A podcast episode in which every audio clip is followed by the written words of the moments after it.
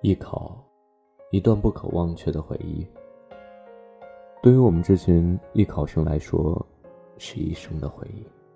说实话，在迷茫中选择了艺考这条路，想抓住这一颗救命稻草似的机会去追赶高考，机会，并不是每个人都能把握。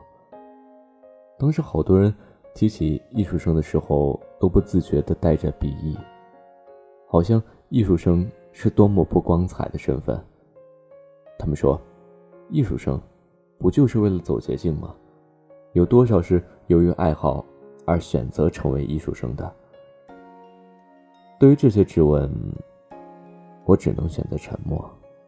的确，大多艺术生都是为了走捷径，为了考上好大学，所以许多人都看不起艺术生，觉得破坏了公平。普通考生日夜奋斗考出高分才能上的大学，艺术考生。只需极少的分数，就能轻而易举的走进去。然而，如果把这些声音剖析开来，里面又愤满不平，更多的却是嫉妒。可是，成为艺术生并不值得令人嫉妒，因为我们与普通考生一样付出了很多，甚至更多。我们开始。如饥似渴的学习艺术文化知识，我们知道，这是属于我们的最后一条路，需要自己去努力。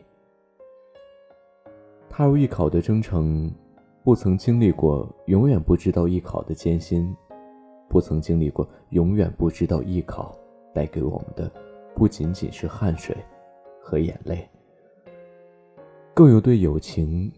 最真挚的怀念，对生活和梦想慢慢积累的执着。接下来，全国各省艺术统考马上就要陆续开始，你们马上就要熬过这段特殊的青春。多少心酸都将变成回忆。青春不曾悔过，无论失意、落寂、平庸。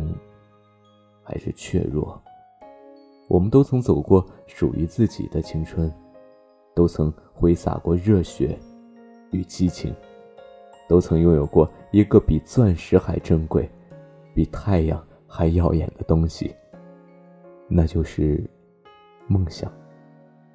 为了梦想，你我追求。